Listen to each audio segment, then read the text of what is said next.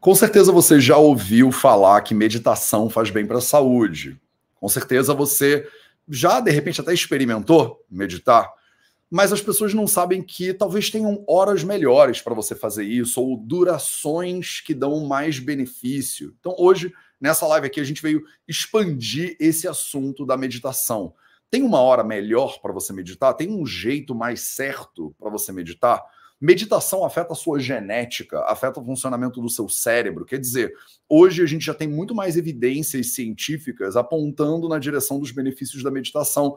E nesse Projeto 0800 a gente vai falar um pouquinho sobre isso com o meu querido doutor Ricardo Balsimelli, que é especialista nesse negócio, né? Na prática, o Rick é professor, né? Treina as pessoas com mindfulness, fica lá estudando, nerdando em cima dos, dos artigos científicos que saem. A gente fica sonhando o dia que a gente vai fazer nossas próprias pesquisas, né? E tal. Então, daqui a pouquinho eu vou chamar o Rick para a gente trocar essa ideia. E essa live daqui, ela é um convite, na verdade, para você né? Ela é um convite para você vir fazer com a gente um curso novo do Vida Veda que está lançando hoje, que é o curso Ciclos da Vida. O Ciclos da Vida é um curso de seis aulas, vão ser seis aulas, duas horas cada aula, cada aula com um professor diferente, com um especialista na sua área, para você entender os ciclos da sua vida né? Se tem um horário melhor para você comer, por exemplo, né? Se você deveria fazer refeições com um espaçamento específico. Você deveria estar tá fazendo jejum intermitente ou melhor é comer às 11 horas da noite logo antes de dormir para você absorver melhor a proteína, né? Tem uma quantidade de horas de sono que você deveria estar tá fazendo ou um horário melhor para você dormir. Então eu estou dando alguns exemplos aqui de perguntas que vão ser respondidas nesse curso com especialistas da área. Então, é, a Thailise Gorla, que é uma nutricionista, professora do nosso, da nossa vai vir dar a aula de alimentação, né, de ciclos da vida na alimentação. O Dr. Gleison vai vir dar aula de ciclos do sono, por exemplo. O Balsimelli, o Ricardo, hoje à noite vai dar a primeira aula, vai inaugurar o curso falando sobre esse, essa cronobiologia da meditação né, e do silêncio. Então, são seis aulas toda terça-feira. Né, a maioria das aulas vai ser sete da noite às nove da noite. E tudo isso dentro do Invicta, que é a nossa plataforma de desenvolvimento pessoal. Você consegue se inscrever no Invicta por R$ reais por mês no plano anual. Então, assim, é um presente que a gente dá para as pessoas para facilitar a tua vida e o teu acesso a essas coisas. O link está na descrição desse vídeo no YouTube, também está na bio do Instagram, ou você pode entrar lá em vidaveda.org barra invicta que vai ter todas as informações te esperando lá, tá? Então, essa live aqui, ela é um preâmbulo, né, da aula que a gente vai ter bem mais completa, bem mais longa, hoje à noite, dia 17 de outubro à noite. Se você está assistindo isso depois, clica ali e vai, que as aulas ficam todas gravadas também para você. Sem mais delongas, salve, salve família Vida Veda, projeto 0800 no ar. Hoje é o projeto 0800, episódio 864 tá aqui para você, né, no YouTube e também eu boto uma câmerazinha ali do Instagram só para a galera não ficar totalmente por fora. Beleza? Então, Ricardo Balsimelli, vem para a live. Então, Rick, seja muito bem-vindo ao Projeto 0800. Está levemente embaçado. Oh, meu Deus, começaram a fa fazer alguma coisa aqui na minha casa. É, Rick, bom dia. Se apresenta para as pessoas que não te conhecem, fala quem você é. Eu não sei se a internet do Ricardo começou a dar pau. Deixa eu ver se está tudo em pé. Foi só a gente entrar que começou a dar problema. Voltou. Voltamos? Rick, se apresenta para as pessoas um pouquinho. Eu vou botar você na tela enquanto eu vejo que barulho é esse aqui em casa. Mas se apresenta para as pessoas. E aí, pessoal, bom dia. Meu nome é Ricardo Balsimelli. Eu sou médico, tenho residência médica em acupuntura e medicina tradicional chinesa pela Unifesp. Tenho formação em Ayurveda, tenho formação em ortomolecular, sou instrutor de meditação mindfulness e sou estudioso fazendo a, a primeira formação em psicoterapia assistida por psicodélicos. Eu fiz essa caminhada porque desde o começo da faculdade de medicina eu entendia que o ser humano era um bicho muito complexo e que, de acordo com a medicina moderna, não ia dar para chegar na complexidade no entendimento que eu gostaria. E aí eu peguei esses caminhos alternativos, essas, essas rotas ainda todas cheias de barro, em vez de pegar uma highway, tipo Bandeirantes e Castelo Branco, eu resolvi abrir um, umas picadas no meio da, dessa via da medicina diferente aí. Maravilhoso. E você é, tem essa. Você se debruçou muito sobre essa coisa da meditação, né? Até hoje você faz instrução de mindfulness, né?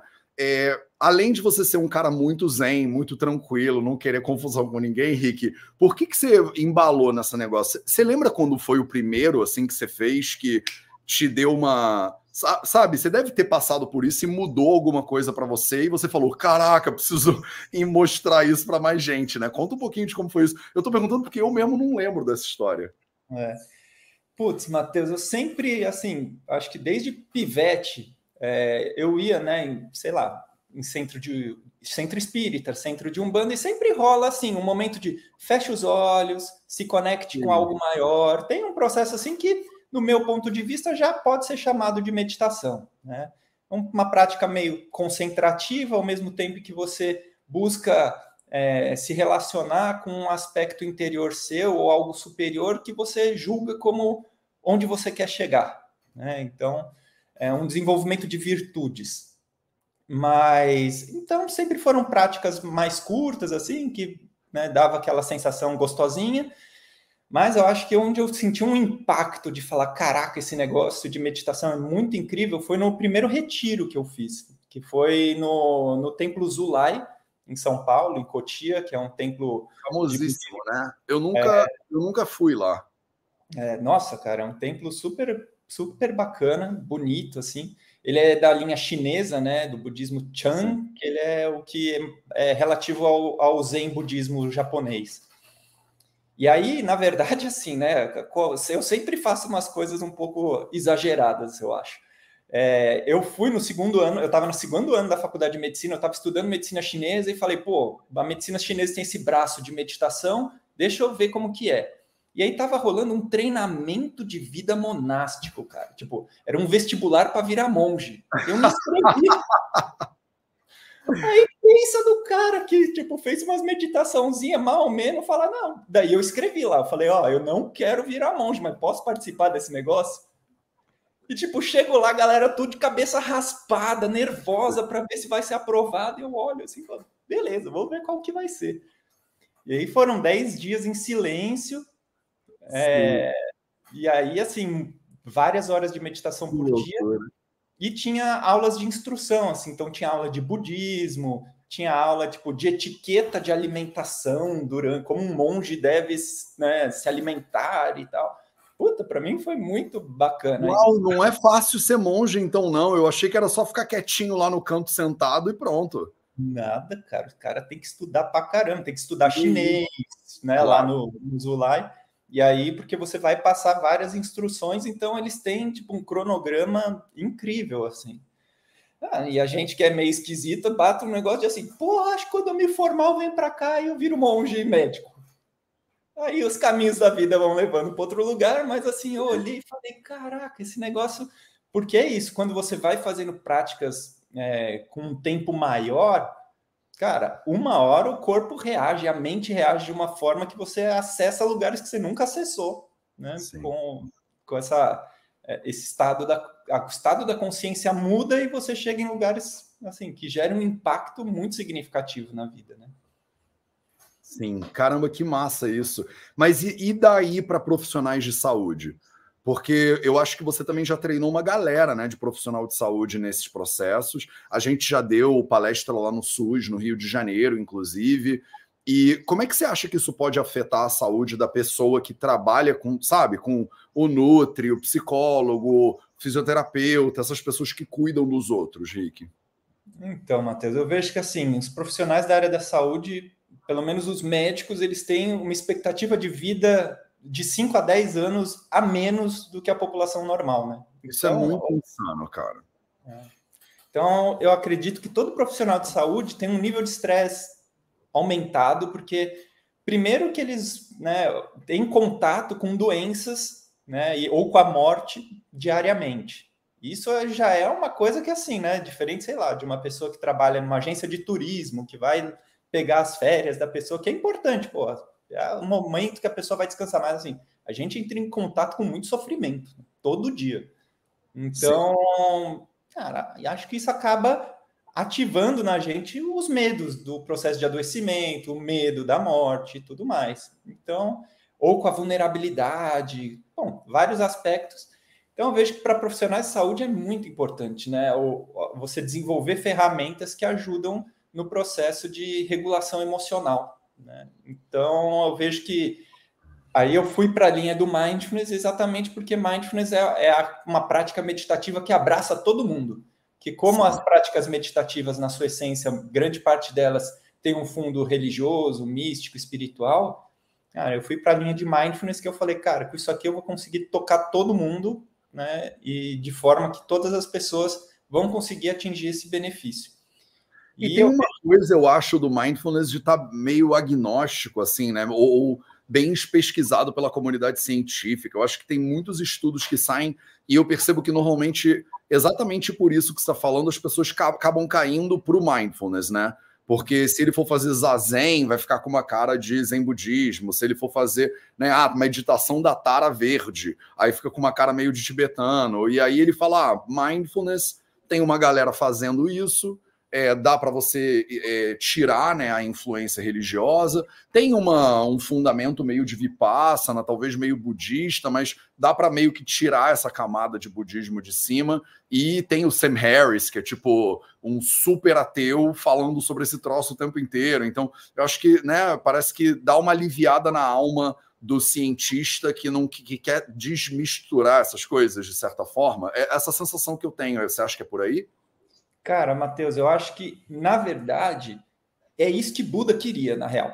E acho que isso é o que o yogi queria. É chegar e falar, cara, experimenta esse negócio aqui. Sim. Mas assim, não, não entende a teoria toda por trás. Tipo, mergulha nesse negócio para você, entender, pra você sentir o que, que é isso. E, cara, o problema é que todas as outras linhas, tirando mindfulness, tem esse, esse viés. E, e mindfulness, para um cientista, é a coisa mais legal do mundo, que é deixa eu ver qual que é desse negócio. Porque Sim. o mindfulness é um convite para falar, vem cá, experimentar como é você ter um processo metacognitivo, que é você conseguir observar a sua própria mente, né, funcionando, você ter atitudes específicas para essa relação, que é uma atitude de abertura total a tudo que acontecer durante a prática, sejam as distrações que surgem, né, ou as memórias que vêm, os, a, os anseios né, do futuro, do que você quer do futuro, observa tudo isso ao mesmo tempo que você busca ter gentileza para buscar se desidentificar disso, porque você não vai deixar a sua mente voar nessa direção dos, das distrações, você vai ter uma gentileza para trazer, desconectar desses processos mentais, trazer de volta para uma âncora meditativa, tipo a respiração, as sensações do corpo, uma atitude também sem julgamentos, análises, críticas, comparações, que é um processo natural da nossa mente entrar.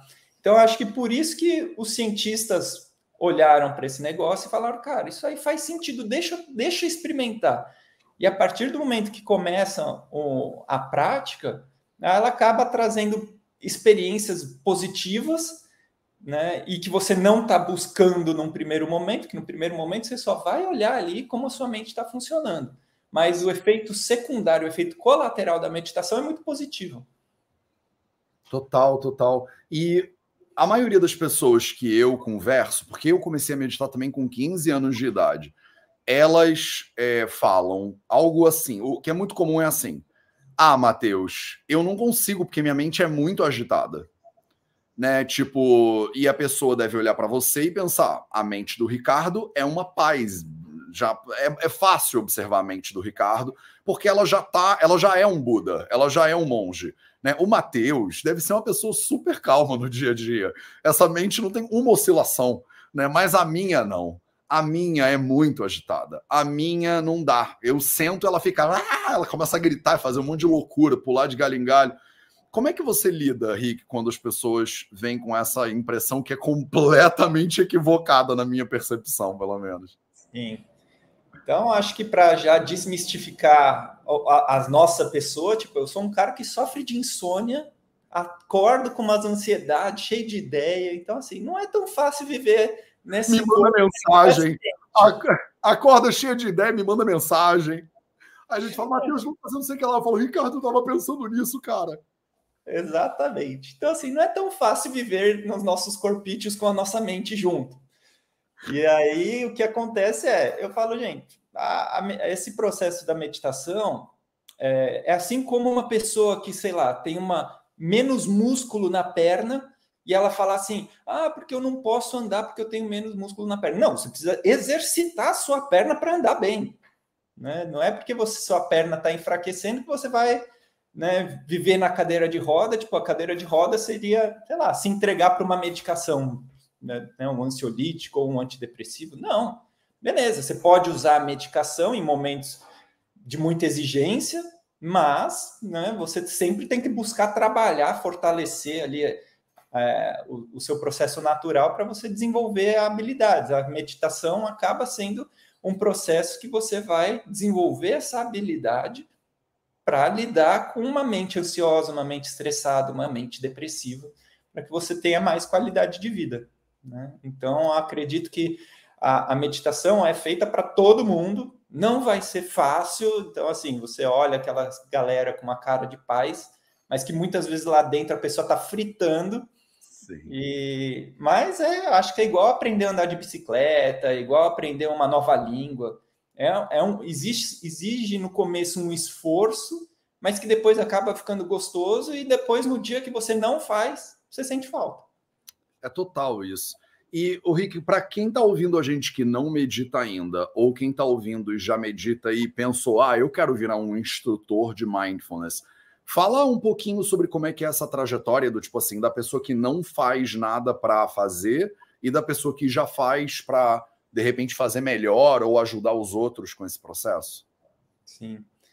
É, bom, eu acho que o primeiro passo é fazer um curso de oito semanas de mindfulness, que são os protocolos ali é, básicos de, de, que o John Kabat-Zinn criou, né, que é o criador de mindfulness. Então, a primeira coisa que, até para quem quer virar instrutor, é ter, um pré-requisito é ter feito o curso de oito semanas. Depois disso, aí tem os cursos para instrutor de meditação, né? Então, você faz uma formação que geralmente dura seis meses, um ano, depende da, da escola que você vai fazer. E, e aí, com isso, você consegue a certificação para fazer o para ser instrutor. Hoje em dia tem mindfulness e tem outras linhas, né?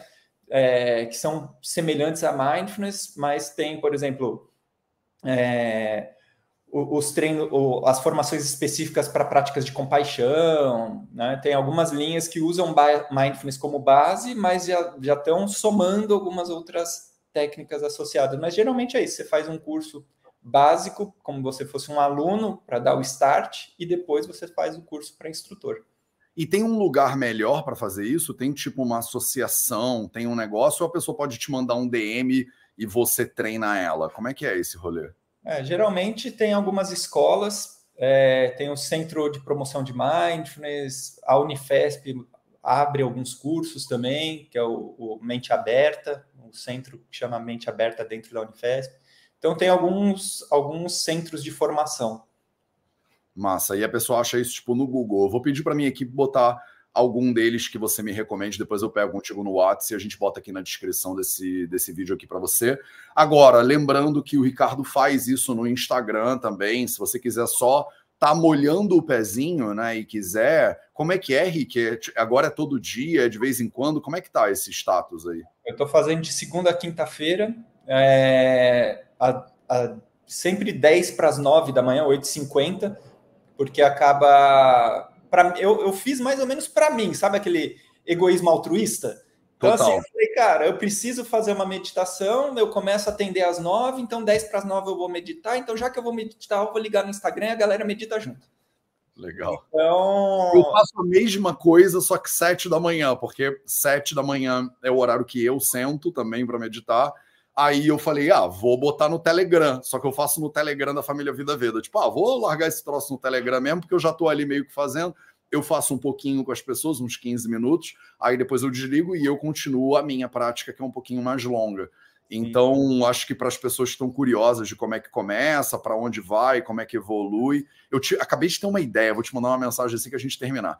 É, a mente calma. Né? A mente calma e pacífica das pessoas, né?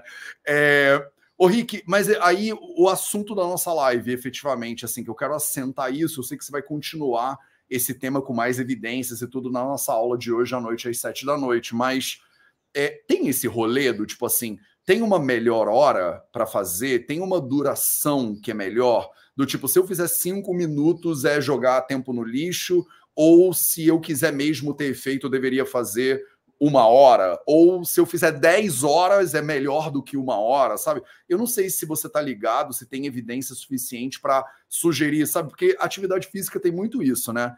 A gente sabe que ah, se você fizer 90 minutos por dia, a gente tem evidência de que isso é melhor do que 60, que é melhor do que 30, que é melhor do que 15. Então, é, é, tem algum balanço de evidências que você conhece que já sugere, tipo, melhores horários, melhor frequência e melhor duração? Acho que foi. Esse é o fundamental que eu vim pegar aqui da sua mente nessa live hoje. Sim. Cara, eu acho que é, é a partir da comparação que você fez que eu penso também. A mente é tipo o corpo. Ela precisa de exercício e tem momentos que é melhor fazer só uma, uma alongada e às vezes você dar um gás. Então, o que eu vejo? Horário para fazer a prática. Cara, encontra o horário que funciona para você. Né? Eu acho que pode, né? Os textos clássicos falam no momento do nascer e do pôr do sol, que as energias yin yang, claro, escuro, estão mais em equilíbrio. Eu acho que assim, beleza. Você tem um. Isso eu acho que é mais para a galera faixa preta já. Eu acho que para quem está começando é faz um momento que funciona para você. E começa com curtos períodos, assim como exercício físico, você não vai sair fazendo uma maratona, começa fazendo de pouquinho. Por exemplo, no meu Instagram eu faço prática de 5 minutos. Né? Então começa 3 minutos, 5 minutos, 10, 15, vai aumentando de acordo com o que você vai desenvolvendo de habilidade. Né? Porque uma prática muito longa de meditação, até, por exemplo, se você vai para um. Tem retiros que pedem até avaliação psiquiátrica antes da pessoa entrar, porque às vezes né? Vai ser como se fosse uma maratona. A pessoa que nunca correu vai fazer uma maratona, vai, vai ter lesão. Né? E fazer muita prática, sei lá, de meditação muito longa por muito tempo de cara pode ser gatilho para algum processo emocional aí que você não está dando conta. Então, o que eu oriento é começar com práticas curtas, no horário que encaixa para você. Então, por exemplo, eu falei essa questão de fazer né, antes de começar o trabalho acha, se você está desenvolvendo a habilidade, já está ficando gostosinho, você percebe que a sua mente tende a entrar num, num, estado um pouco mais equilibrado, faz antes de momentos de adversidade. Por exemplo, medita um pouco antes de, de uma refeição se você tem compulsão alimentar. Faz uma, faz uma pratiquinha rápida antes daquela reunião que você sabe que o bicho vai pegar. Faz, uma, faz um pouco antes de você encontrar ali aquela conversa com o irmão que está naquela treta toda. Então, acho que fazer antes de momentos em que você tem mais exigência emocional é interessante, mas tem ali aquele seu momento, talvez no começo do dia, no final do dia, em que você faça uma prática mais longa também. Então, acho que tem que adequar o tempo, o, o horário, tudo de acordo, acho que igual um, um educador físico vai olhar e vai falar: hum, você tem uma fraqueza do membro inferior esquerdo, do... e ele ajustar acredito que esses ajustes são importantes. É uma coisa que muitas vezes eu faço na minha consulta, assim, né? Acho que é, putz, a pessoa vem falando de queixas, né, de ansiedade, de estresse, depressão e tal, e como que encaixar a meditação? Bom, vamos ver sua rotina. Vamos ver em que momentos do seu dia o bicho pega. Ver se você já tem um mínimo de conhecimento, um mínimo de prática ou não, se está saindo do zero. Acho que tudo isso é, é bem interessante. E de evidência científica é isso. Tem evidência científica com curso de oito semanas, que você faz mesmo num, fora de retiro, na vida normal, em que você tem duas horas de aula uma vez por semana por oito semanas, e que você faz práticas ao longo do, da, da semana, né, dos dias. E tem evidência de retiros, né? Acho que na, na, aula de hoje à noite eu vou falar de alguns, alguns trabalhos científicos muito legais que vão falar desse impacto da meditação no ciclo circadiano e nos processos de epigenética, né? Como que a meditação ela desativa, por exemplo, rotas de, de liberação, de é, produção de TNF-alfa, que é aquele fator de necrose tumoral que, tá, que é um mediador inflamatório. Então, assim, retiros, e tem, tem estudos mostrando que um, um retiro de um dia, isso é, desliga o celular um dia e faz um número de práticas é, longo, assim, acho que eles praticam cinco horas de meditação nesse dia, que, cara, já, já mostra, eles colhem o, a, o sangue 8 da manhã e colhem 4 da tarde. Isso já mostra uma redução né, de vias inflamatórias e de uma regulação do, do ciclo circadiano, de, do, de genes do ciclo circadiano. Então, é muito interessante. Não, isso é louco porque a pessoa não está fazendo nada, na real, né? Ela meio que não está fazendo. O que eu acho muito surpreendente dessas histórias é, é isso, assim, é é você tentar aí o que eu chamo de pilar do silêncio, né? É você tentar ter um efeito positivo na saúde, deixando de fazer coisas, né? Porque a gente tem muito na nossa cultura essa ideia de que eu preciso adicionar um anti alguma coisa, né? É um anti-inflamatório para eu desinflamar. Aí a pessoa senta, fecha o olho, respira 20 minutos e o corpo desinflama. Aí você fala, calma aí. Mas o que, que, que aconteceu? Então, tipo, o que que você botou alguma coisa? Tinha blueberry aí no meio? Mas fala, não, não, a sua pessoa só parou um pouquinho. E só dela parar, tipo, então a gente poderia fazer isso o tempo inteiro? E eu acho que as pessoas aqui nos comentários falaram muito bem. Ah, tem muitas práticas de meditação abertos que são de graça. E realmente o Ricardo tem, eu tenho, eu tenho um podcast inteiro de meditação guiada que fica de graça para vocês no Spotify. Agora, quando você vai fazer um curso de formação com informações mais técnicas, é importante vocês entenderem. Aí eu vou puxar a brasa do que eu estava conversando com o Ricardo antes da live. A gente, tudo que a gente quer é conseguir recursos para poder fazer mais estudos, melhorar a qualidade desse troço. E eu acho que na nossa cultura tem um pouco disso também, sabe? Tipo, eu acho que você pode meditar de graça, mas eu acho que você poderia apoiar essas iniciativas também porque fica a gente, tipo, Rick, querendo fazer estudos para comprovar os benefícios e a gente não tem recurso para fazer nada disso. Então, se você pode apoiar esse tipo de pesquisa, estudo, formação, apoia, porque vale muito a pena. Tudo que a gente quer é conseguir juntar umas 200 pessoas para fazer esses estudos e ver, caramba, pode crer, se fizer de manhã, ainda melhora a qualidade do sono da pessoa e tudo mais.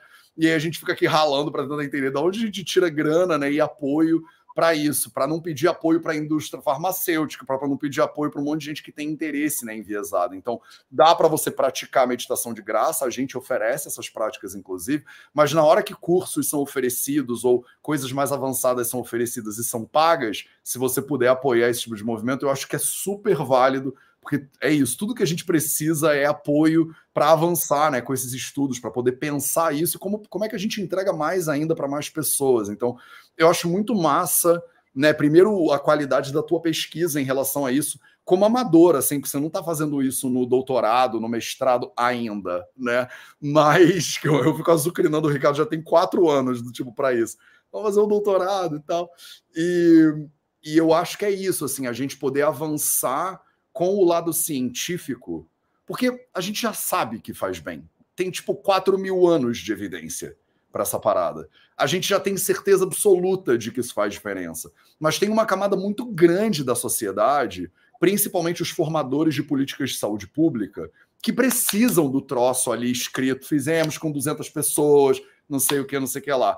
Inclusive, Ricardo, mandei hoje o meu projeto de mestrado, hein, para minha possível orientadora para eu poder. Vamos ver se ela concorda com a minha tese, né? Que é pesquisar é, práticas integrativas e complementares de maneira comparada no sistema público de saúde. Então, aí a gente está falando de meditação, eu estou pensando. Como é que o Ayurveda, medicina chinesa, medicina tibetana, Reiki, mindfulness, como é que essas coisas elas podem ser transformadas ou aplicadas num sistema público de saúde para beneficiar tipo a população como um todo, sabe? E aí a gente precisa né, dessas evidências para poder mostrar lá para o ministro da Saúde e falar: olha, dá para a gente botar mindfulness na UBE, dá para você patrocinar tipo formadores para a gente poder espalhar isso para o Brasil inteiro e ter mindfulness no postinho, sabe? Ter as... isso, Ricardo. Se a gente tiver velhinho e tiver mindfulness no postinho, eu acho que a gente tipo alcançou alguma coisa, né? Exatamente. E, cara, o que eu acho mais interessante é isso. É... Tem, que ter, é, tem que ter essas pesquisas, elas estão se desenvolvendo, e mais a, a, o que, que essas pesquisas mostram? Que é também um, um, As pessoas que são avaliadas são pessoas que, por exemplo, passam por essa questão do curso, e é isso, hoje em dia tem né, a gente disponibilizando um monte de aplicativo de meditação. Mas, cara, assim como um exercício físico supervision, su, né, com uma supervisão de um, de um profissional, o exercício físico ganha uma, uma outra qualidade. Quando a pessoa está sob uma instrução, é, acaba tendo uma qualidade assim, vai ter dúvida, cara. Como que uma pessoa vai, vai querer começar a aprender a meditar e não vai ter dúvida nenhuma? Tipo, vai entender tudo num negócio que é lá dentro. Então, assim, se quando a gente faz exercício físico, a gente vê alguém fazendo, a gente pega o negócio e fala, ah, acho que é só fazer assim, aí o profissional fala, não, ajusta o ombro, ajusta o pescoço, ajusta aqui, ajusta ali para você fazer o exercício direito. Meditação é a mesma coisa. Você vai fazer uma prática e terminar a prática tem um instrutor ali para falar, e aí, como foi? Onde você teve dificuldade? Quais foram as distrações? Isso, e você ir ajustando a, a pessoa a se relacionar melhor né, com a própria mente, com as adversidades que surgem com as distrações, putz, isso aí também traz um, um outro nível né, da, e eu acho que é interessante também você praticar sozinho. Então, tem algumas linhas, alguns tá instrutores que falam: senta aí e vai. Tipo, vai tentando. E mas hoje em dia tem muita gente que não curte ficar batendo tanto a cabeça e quer uma ajuda. Então, ter uma ajuda durante seus processos de dificuldade na prática meditativa ajuda também. Além disso, de você estar tá, né, ajudando essa pessoa muitas vezes a financiar outros projetos que ela quer né, disponibilizar isso de forma gratuita para outras pessoas. Não, e você cortou um pouco, mas eu acho que a, a base do que você está falando, que eu peguei, eu concordo muito. Assim, eu tenho um personal, né? Eu sei como é que malha. Eu já faço atividade física há 20 anos, mais 30 anos, e eu sei como é que faz. Mas na hora que a pessoa entra ali e ele vira para mim e fala: aumenta o peso. Eu falo: não, mas acho que tá legal. Ele: não, vamos. Aí você fala: tá bom, vai, vamos. Ou quando eu vou no meu nutricionista, eu estudo essa parada, eu trabalho com isso, mas eu vou no meu Nutri. É como eu fazer psicóloga, sabe? Quando eu chego na Bet, eu entendo mais ou menos do, né, do rolê. Mas ter uma pessoa ali que ela tá me refletindo de maneira profissional, cara, é o, são os melhores investimentos que eu faço na minha vida é quando eu pago um bom profissional para ele vir me ajudar, sabe? Tipo, é. porque tem aquela história muito boa, né? Do tipo, é, parece que uma indústria, né? É, daquelas gigantescas e tal, é, parou de funcionar. E aí juntou todos os engenheiros, e aí todo mundo olhava, não sabia o que acontecia, não sabia o que fazia. Aí chamaram um senhorzinho que trabalhava no início lá da indústria e que já estava aposentado e tal. Ele veio, andou pela fábrica, deu uma olhada e falou: te cobro um milhão de dólares para consertar isso aqui. Aí os caras falaram: Meu Deus, mas a gente precisa pagar esse cara, porque é um milhão de dólares, não é possível, mas é muito caro, mas ao mesmo tempo, se a indústria ficar parada, ninguém sabe o que fazer. Aí falaram: Tudo bem, vai, a gente te paga um milhão de dólares. Aí o velhinho foi lá com a chave de fenda dele, tinha um parafuso que ele deu um tequinho, tudo volta a funcionar. E aí os caras revoltados, tipo assim, como assim a gente te pagou um milhão de dólares para você fazer só isso? E aí o cara, o sábio lá, velhinho, ele fala: você não me pagou um milhão de dólares para eu apertar o parafuso, você me pagou um milhão de dólares para eu saber qual parafuso apertar. Porque o esse pulo do gato, às vezes, você pode passar a vida inteira batendo cabeça, e aí vem um professor bom de Kung Fu ou de alguma coisa, e a pessoa ela só faz assim e você fala pô, eu tava fazendo errado um ano esse negócio. Eu tava, tipo, torto, mó tempão. Aí o cara veio e pô. Aí eu, ah, agora a minha prática, lá, lá, lá, a prática desembola e ela vai em frente. Então, eu sou um que valorizo muito, não é à toa que Vida Vida é uma escola, né? Eu valorizo professores pra caraca.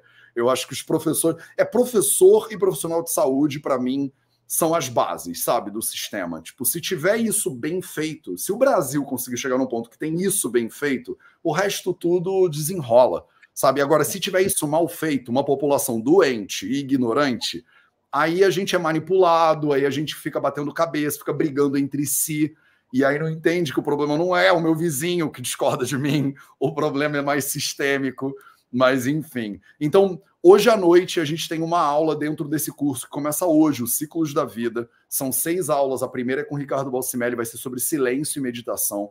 E a gente vai ter uma aula sobre nutrição, uma aula sobre sono, uma aula sobre yoga né, e movimento, uma aula com a Karine, que é uma professora que está lá na Índia, estuda Ayurveda lá na Índia, uma aula comigo sobre longevidade né? O que, que o Ayurveda ensina né, sobre longevidade, como você pode ajustar os seus ciclos para você ter uma vida mais saudável, né, mais longeva. Isso tudo, o link tá na descrição desse vídeo no YouTube, tá na bio do Instagram. Se você quiser entrar lá no vidaveda.org barra Invicta, que é a nossa plataforma de desenvolvimento pessoal. Rick, eu vou te mandar uma mensagem agora que eu tive uma ideia.